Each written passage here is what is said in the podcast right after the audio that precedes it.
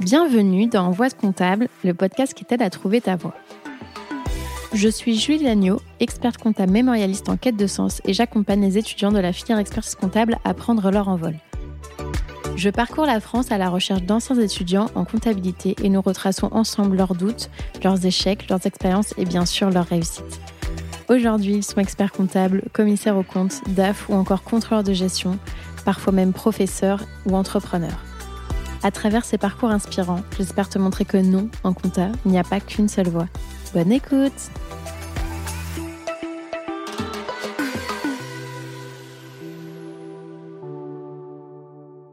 Et oui, c'est encore moi. Juste un petit mot pour t'annoncer la grande nouvelle. J'ai écrit un livre aux éditions Vuibert qui s'appelle Réussir l'expertise comptable et qui condense mes six années d'expérience en tant qu'étudiante et jeune professionnelle du chiffre. Les 200 pages sont réparties en trois grands thèmes qui sont l'état d'esprit pour se dépasser personnellement et professionnellement, les révisions pour décrocher ses diplômes et enfin la vie professionnelle pour trouver la voie qui te correspond. Il est déjà disponible en librairie, sur la FNAC, sur Amazon, en format physique ou digital, donc si ça t'intéresse, je te mets le lien dans la description de l'épisode. Et maintenant, je te laisse en très bonne compagnie avec l'invité du jour.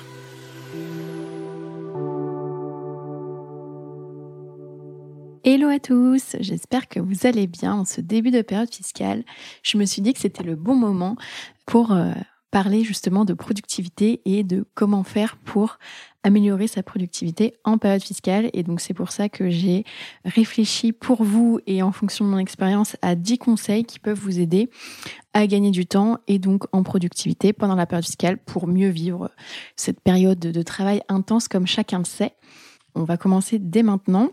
Alors le premier conseil, c'est de supprimer et de désactiver donc les notifications, que ce soit mail, Teams ou de tous les outils que vous avez qui ont des pop-up, donc qui vont vous entre guillemets vous vous déranger ou en tout cas attirer votre attention pendant que vous êtes en train de travailler.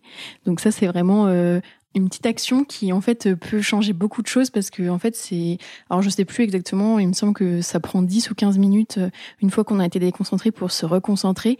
Et la problématique qu'on a surtout dans nos métiers c'est qu'on est sans arrêt sollicité. Et donc en fait on est en train de faire euh, quelque chose. Et puis là on reçoit un mail. Ah bah tiens il y a tel client qui m'a répondu. Ah bah tiens il y a euh, tel collègue qui me demande ça. Ah bah tiens. Et en fait la journée elle est rythmée sans arrêt par des pop-up et en fait ça nous déconcentre et donc au final on est moins productif. Le deuxième conseil c'est de relever ses mails seulement deux ou trois fois dans la journée parce que on ne sauve pas des vies, c'est bien quand même de, de, le repréciser et donc évidemment il faut répondre euh, relativement rapidement dans la mesure du possible aux clients ou aux collègues mais en général on n'est pas à une demi-journée ou à 24 heures ou à 48 heures près. Donc de se prévoir des plages, donc en général ça peut être en tout début de matinée, donc quand on arrive de se mettre une demi-heure par exemple où on, on check ses mails, on regarde ses mails. Ça peut être aussi avant de manger ou juste après manger ou juste à la fin de la journée et aussi de hum, les classer une fois qu'on les a lus dans euh, des sous-dossiers de mail. Ça peut être par exemple un dossier traité, à traiter pour info. Et donc en fait, ça permet de d'éponger et de ne plus avoir 50 000 mails qui sont dans la boîte de réception et au final, on ne sait plus où ça en est.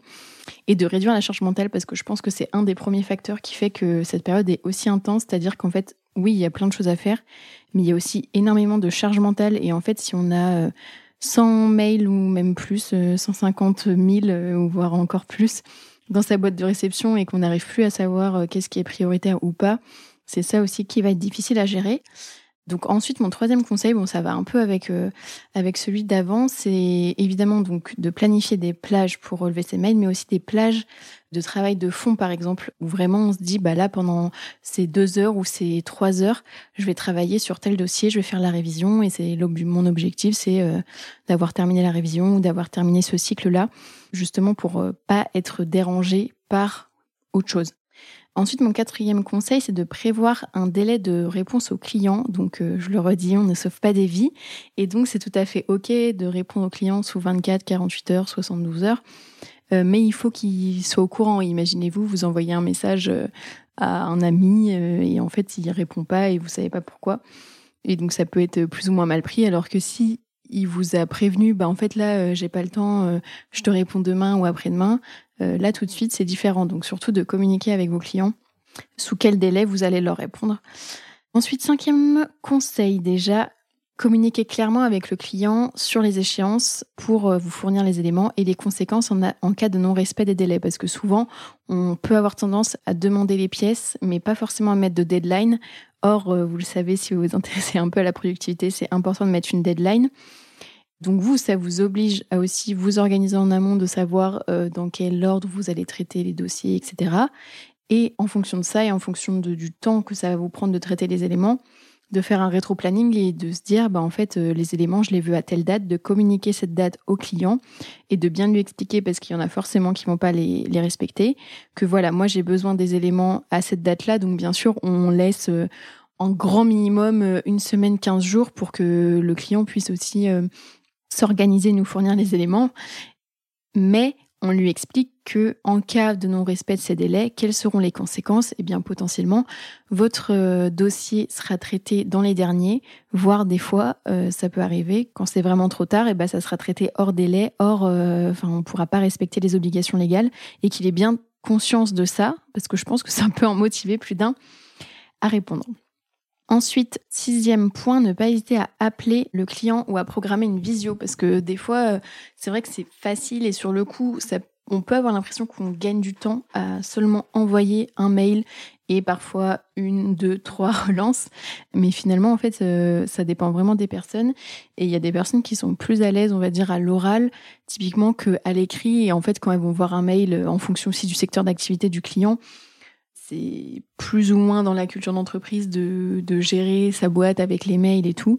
Et donc, on peut avoir des personnes qui, vont préférer euh, l'oral. Et donc, en fait, des fois, caler une heure de visio ou d'appel, ça va permettre de traiter l'ensemble des points et ça va aller au final plus vite alors que c'est contre-intuitif parce qu'on pourrait se dire bah si j'envoie un mail et que ça me prend euh, dix 10 minutes à envoyer le mail euh, bah peut-être que enfin ou 5 minutes si c'est une relance ou quoi bah peut-être que en fait ça va me faire gagner du temps. Sauf que si le client répond pas et qu'on doit le relancer X fois encore une fois c'est une question de temps gagné à faire mais aussi à penser parce que c'est de la charge mentale. Et donc des fois autant lui proposer euh, une visio un call et enfin résoudre tous les points. Et comme ça on peut avancer Ensuite, septième point, ça va être de, ça c'est important de le faire plus vraiment en début de période fiscale. Donc je dirais qu'après c'est c'est jamais perdu. Enfin à n'importe quel moment on peut fixer ses priorités, mais euh, en tout cas ce qui est le mieux c'est de le faire le plus tôt possible c'est de un peu classer les dossiers clients ou les noter ou appeler ça comme vous voulez, mais en fait définir un ordre de priorité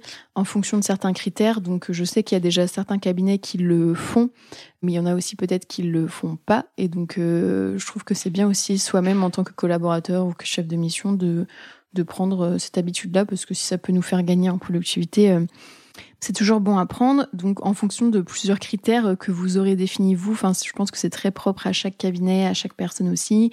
Ça peut être en fonction de la fluidité de la communication avec le client. Par exemple, si on sait que c'est quelqu'un qui répond euh, rapidement, bon, on peut se dire, euh, je vais essayer de, de m'occuper de son dossier en priorité. Comme ça, après, je sais qu'il va me répondre rapidement et que euh, son dossier sera clôturé, qu'on pourra passer à autre chose. Et c'est une façon aussi de récompenser le fait que le client répondre rapidement, bah en fait, euh, nous, on va aussi produire ton bilan rapidement.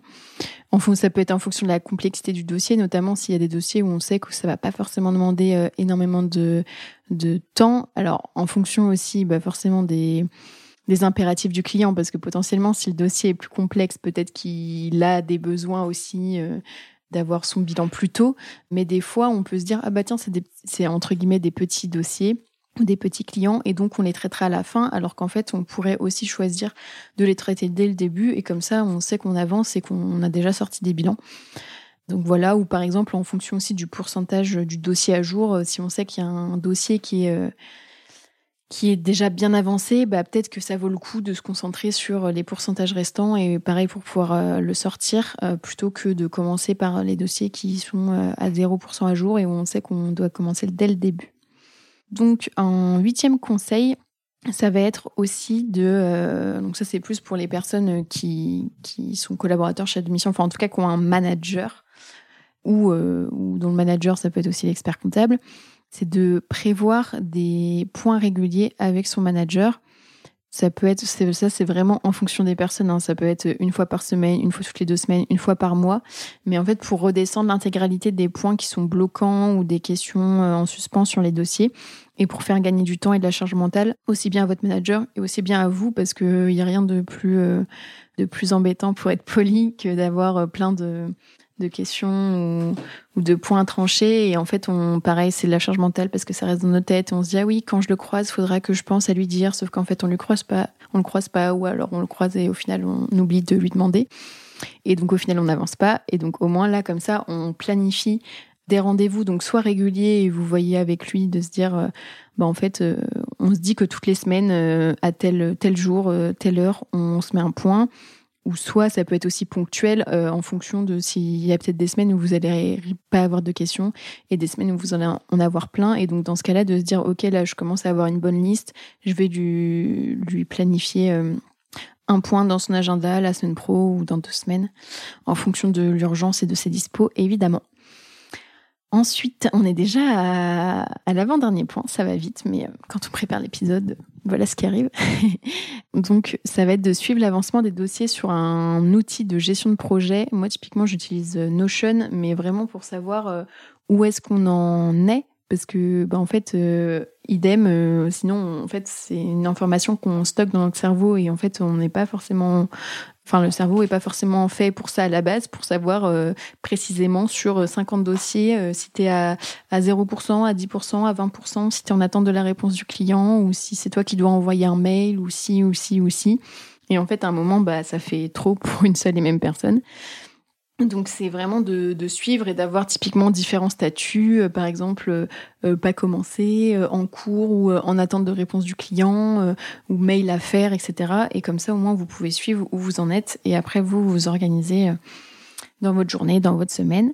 Et pour le dernier point, c'est en lien avec le neuvième point, c'est si vous pouvez suivre le pourcentage d'avancement du dossier, c'est justement de se servir de ça pour prévoir des plages spécifiques. Donc ça peut être euh, une demi-journée, une journée, pour terminer les dossiers parce qu'on sait que souvent on arrive à, on a avancé sur euh, plein, plusieurs dossiers, mais on les a pas terminés parce qu'on a fait les 80% et, et là il reste les 20% à faire et on n'a pas forcément envie de le faire. Mais à un moment, il faut les faire toujours dans cette optique d'avancer et d'en sortir un maximum euh, le plus rapidement possible. Donc de se prévoir, euh, j'ai n'importe quoi, une journée euh, toutes les deux semaines ou une journée par mois ou des demi-journées. Enfin, c'est vraiment en fonction de vous, votre orga. Où vous vous dites, bah, en fait, ça, c'est un créneau qui est destiné justement à faire les 20% qui restent sur les dossiers qui sont déjà prêts à 80%. Donc voilà, mes 10 conseils. N'hésitez pas, si vous en avez d'autres, à ajouter. Ça me ferait très plaisir euh, que, que vous me les, les envoyiez, donc plutôt, plutôt par LinkedIn. Et j'espère que ces conseils pourront vous aider à, à améliorer votre productivité et euh, à vivre une meilleure période fiscale. Je vous dis à bientôt. Félicitations, tu as été au bout de cet épisode. Aide-moi à faire connaître le podcast en choisissant parmi ces trois options. Le plus rapide d'abord, c'est de me donner 5 étoiles sur ton appui de podcast préféré. Le second, c'est d'écrire un gentil commentaire pour m'encourager et pour faire plaisir à l'algorithme. Et bien sûr, tu peux aussi en parler autour de toi. Enfin, le top du top, ça serait forcément de faire les trois. Pour découvrir le prochain épisode, je te donne rendez-vous dimanche prochain à 10h.